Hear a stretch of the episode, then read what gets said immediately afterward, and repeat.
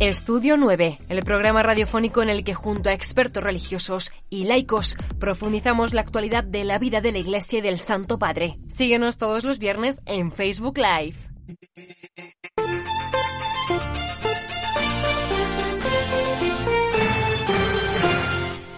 Muy buenas tardes, queridos amigos, y bienvenidos a la nueva edición de este programa Estudio 9 de Vatican News eh, Radio Vaticana.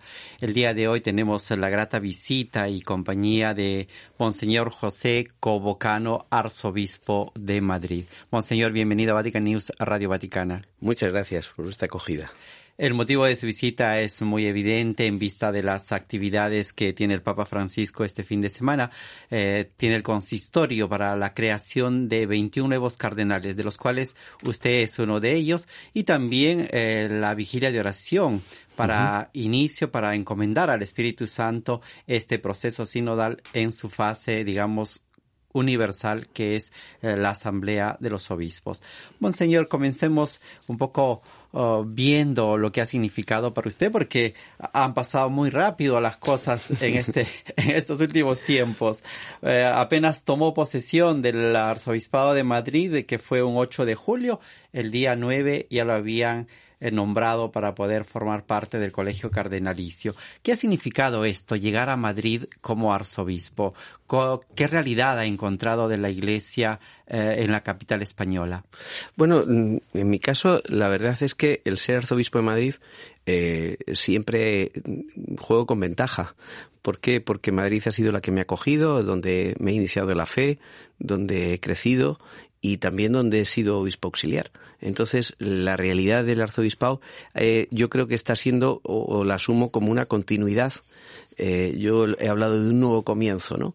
Es decir, comenzamos con lo que otros han comenzado, ¿no? Yo pretendo que podamos llevar adelante lo que ya también otros han, han desempeñado en la ciudad acogiéndonos a los retos que tenemos ahora, que Madrid va creciendo y va avanzando vertiginosamente. Entonces, el reto que tenemos es eh, detectar los grandes eh, llamadas que hace la ciudad ahora mismo y ver cómo la Iglesia se tiene que situar en ella es importante sí estar atentos y a la escucha de esas eh, de esos gritos que, que los fieles que la comunidad va dando mm. entre ellos una de las urgencias que ha podido detectar en la arquidiócesis eh, a los cuales va a apuntar ¿Cuál, ¿Cuál podría ser esta? ¿Qué cosa nos podría compartir al respecto? Hombre, yo creo que al principio lo que, lo que he intentado hacer es escuchar lo que ya se estaba haciendo. Es decir, durante estos años como obispo auxiliar también hemos ido en procesos distintos, en consejos, con, con el obispo anterior, eh, eh, ya, ya hay gritos, es decir, no, yo no parto de cero.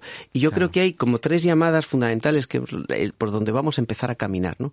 Primero, generar actitud de necesidad de caminar juntos no simplemente proyectos. Yo siempre digo, no vamos a decir lo que tenemos que hacer, sino primero vamos a tener la necesidad de caminar juntos. Y para eso, bueno, pues este año hemos dicho, pues vamos a trabajar un poco la identidad de los laicos, a ver, pero no con proyectos, sino tenemos necesidad de sentir que somos llamados todos, los sacerdotes, los laicos, los consagrados, que somos llamados al pueblo de Dios. La segunda es cómo vamos tomando conciencia de ser diócesis. Yo creo que es muy importante en una diócesis tan grande, con tanta diversidad y tanta riqueza, yo creo que tenemos que buscar puntos de identidad común, ¿no? Y el tercero, pues cómo damos respuesta, pues a tanto a, a, los grandes retos de la migración, a los grandes retos de la pobreza, a los grandes retos de la misericordia, en definitiva, que es los que tiene Madrid y que es la carta de identidad de la Iglesia también en nuestro tiempo. Efectivamente. Decíamos al inicio de la transmisión que apenas había tomado posesión el 8 de julio y el día 9 el Papa Francisco ya mm. anunciaba que lo nombraba para ser parte del Colegio Cardinalicio.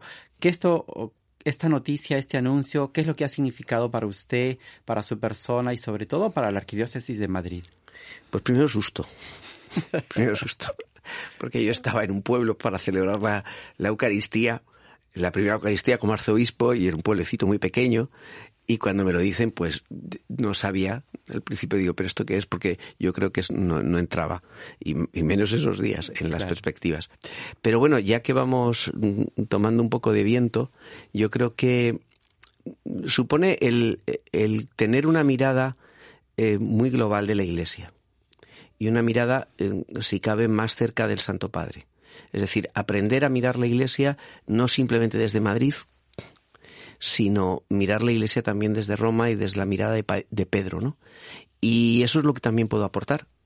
puedo aportar a Madrid, que además nos puede venir muy bien, ¿no? Eh, no simplemente mirar nuestras identidades particulares, sino hacer el esfuerzo de mirar que la Iglesia siempre es un pueblo mucho más grande. Así es, sí es una forma, un llamado mucho más grande a colaborar directamente con el Santo Padre, siendo miembro del Colegio Cardenalicio, que esto es importante.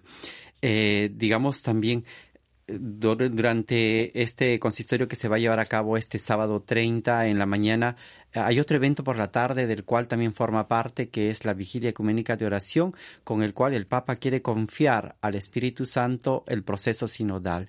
Eh, ¿Qué significa esto? ¿Es algo nuevo, una novedad que se va dando en la iglesia y como todo que genera el espíritu, esa novedad en la vida del cristiano? Hombre, yo creo que nuevo no es, porque esto, eh, esto es muy viejo. Eh, ya lo hacían los apóstoles al principio. Yo creo que el Papa tiene el don de en cada momento subrayar, hacer como subrayados, estos que hacemos en los libros diciendo, esto ya está escrito, pero yo voy a subrayar esto. Y yo creo que es muy bonito porque yo creo que es la primera expectativa del sínodo, que no es simplemente los resultados, sino cómo caminar juntos, eso que tanto nos dice el Papa. Y yo creo que para caminar juntos el Papa lo tiene muy claro. Quien dirige esto no es un jefe de empresa, esto no es una empresa, esto no es un congreso donde cada uno va a opinar y a ver qué mayoría gana. A hacer prevalecer su opinión. Tenemos claro que si estamos aquí es porque somos llamados por el Espíritu. Y el que va a tener el protagonismo es el Espíritu. Y el discernimiento, eso que tanto Francisco ha venido diciendo, el discernimiento no comienza con mi idea, sino con preguntarle a Dios. Y es lo que van a hacer juntos. Vamos a preguntar a Dios, Señor, ¿tú qué quieres de nosotros juntos? Eso provoca una actitud para el diálogo que es distinta, porque ya no voy con lo que yo pienso, sino voy con lo que Dios me pide. Y ese es el origen de todo sínodo. Así empezó en los Hechos de los Apóstoles y yo creo que eso es lo que luego se trasladará en nuestras diócesis. Porque muchas veces hacemos planes pastorales diciendo, yo pienso, a ver, líneas de acción, y las damos en las parroquias, vamos a hacer esto y te damos un calendario, ¿verdad? Así es. Mm, el Papa de repente dice, ¿por qué no preguntáis antes a Dios qué es lo que pide nosotros? Y luego os ponéis de acuerdo. Sí, eso es importante. Yo creo que eh, la Iglesia con este tema que está al centro de este sínodo, que es comunión, participación y misión, eh, está poniendo al centro precisamente este proceso. A su modo de ver y de entender, ¿cuál sería precisamente la misión de la Iglesia para nuestro tiempo? Un tiempo bastante cambiante, un tiempo que eh, cambia rápidamente a partir de la tecnología, la sociedad, la economía, la política un mundo bastante, bastante eh, que cambia velozmente. Yo creo que la misión de la Iglesia eh, ahora mismo eh, tiene muchos, muchos archivos y muchos capítulos que podríamos hablar, pero hay una primera misión. Yo creo que la primera misión es descubrir que la identidad de la Iglesia está ahí, en la misión, no en cómo somos ni cómo nos organizamos, sino que nuestra identidad, la Iglesia es misionera, eso supone que nuestra identidad está en qué nos está pidiendo Dios para anunciar. Y esa, eso lo tiene que recolocar todo. La misión, decía el Papa, Evangelio Gaudium fue todo una ventana abierta que nos dijo por, por dónde quería ir Francisco. Y decía, yo hemos pensado que la Iglesia, su identidad no está si nos llevamos bien, si nos llevamos mal, si somos de una facción o de otra, sino en cómo respondemos juntos a la llamada que Dios tiene, donde caben todos, y ahí estamos, el todos, todos, todos, está ahí, en la misión. Yo creo que ese es el primer reto. Y luego, ahora mismo la Iglesia, en, esa misión, o respondiendo como esa misión, tiene el gran reto de poner alma al mundo. ¿Para qué estamos? Para dar esperanza y hablar de Dios a nuestro mundo, pero no teóricamente. Estamos acostumbrados a libros, a tweets o a lanzarlo por ahí. Lo que la Iglesia necesita es que allí donde haya Iglesia, que haya Iglesia en todos los rincones del mundo que allí donde hay iglesia, la gente de alrededor encuentre esperanza y se encuentre con un Dios de la misericordia. Esa es la misión que tiene ahora. Sí, esto es importante porque eh, a veces la pregunta es, don José, eh, ¿cómo hacer que todos, todos, todos formen parte de la iglesia cuando a, veces no acogemos al que más necesitamos. Usted como miembro de la episcopal, de la conferencia, estuvo en un momento en la pastoral social y también en la promoción humana. Eh, hoy vemos esta realidad de los migrantes, mm. donde no solo los países, sino también la gente, las poblaciones, muchas veces se cierra a acogerlos, a ayudarlos mm. y mucho menos a promoverlos e integrarlos. Eh, ¿Cómo se podría hacer esto? El Papa Francisco estuvo hace poco en Marsella en los encuentros para la clausura de los encuentros del Mediterráneo y era un tema que afloró y que debatieron y que hablaron sobre esto. ¿Qué se podría hacer al respecto? Yo creo que el Papa lo ha dejado claro en Marsella totalmente. Primero, yo creo que tenemos que afrontar el problema o el, acontecimiento más que un problema. El problema de cómo la sociedad acoge eh, como un fenómeno. O sea, eh, eh, la migración se ha venido para quedar. Europa no se va a entender sin la migración. O sea, está en la raíz de nuestro tiempo. Y, en segundo lugar, una vez que es un fenómeno nuevo, llamar a acoger el fenómeno desde la humanidad, no desde el número ni los intereses de países. Cuando vienen, vienen personas, y vienen personas con situaciones muy complicadas. Y ya que hemos asumido una sociedad global, asumamos globalmente la responsabilidad. No podemos asumir eh, políticas globales y luego responsabilidades parciales. Si tenemos un mundo global, tenemos un mundo global para todo y asumimos responsablemente la humanidad de todos. Yo creo que ahora mismo los grandes retos que tenemos por delante es normalizar y asegurar que las vías migratorias no sean utilizadas, sino que haya una seguridad migratoria, asegurar, bueno, pues también las necesidades y las posibilidades de cada país. También hay que asegurarlo, pero globalmente. Y después contemplar la humanidad y de la migración dentro de nuestras políticas y dentro de nuestras decisiones. Efectivamente.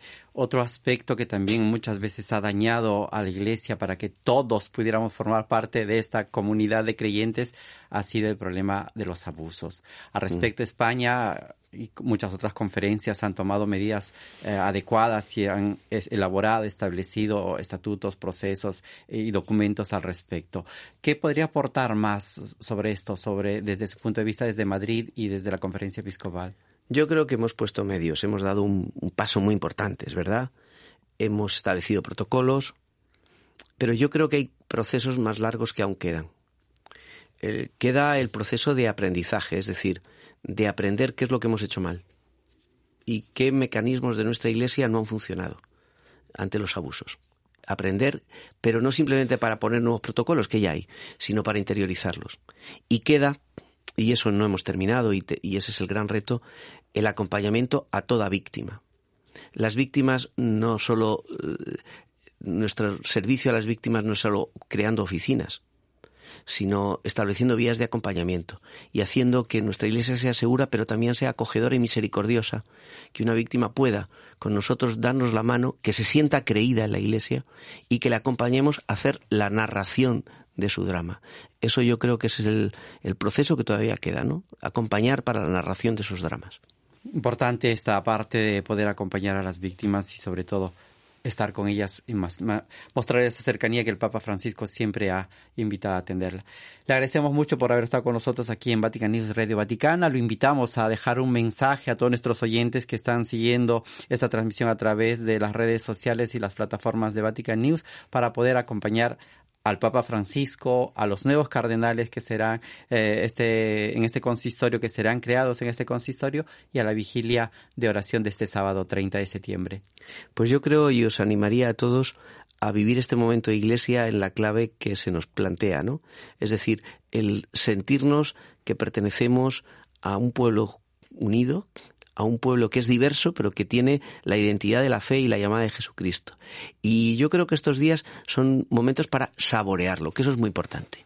No simplemente para pensarlo y debatirlo, sino para saborear que somos un pueblo que tiene una misión y sobre todo que Dios cuenta con cada uno de nosotros y con cada uno de los que nos están escuchando cada uno de nosotros tiene un puesto en ese pueblo y en esa misión de Dios. Pues yo daría las gracias por las respuestas que tiene la Iglesia, ¿no? Y por los pequeños síes que se van dando y por los trabajos que hacéis, como vosotros también, por difundirlo y llevarlo adelante. Don José Cobocano, muchísimas gracias por estar con nosotros. Los invitamos a todos ustedes, estimados oyentes, a estar este sábado a las 10 de la mañana para poder seguir y acompañar a Papa Francisco en el consistorio para la creación de 21 nuevos cardenales y ese mismo día por la tarde, a partir de las 4 de la tarde, tendrán las imágenes de la Plaza de San Pedro con la vigilia ecuménica de oración, donde todos, como dijo don José, vamos a saborear, vamos a vivir, vamos a rezar para que el Espíritu Santo pueda actuar en esta decimosexta Asamblea General del Sino de los Obispos.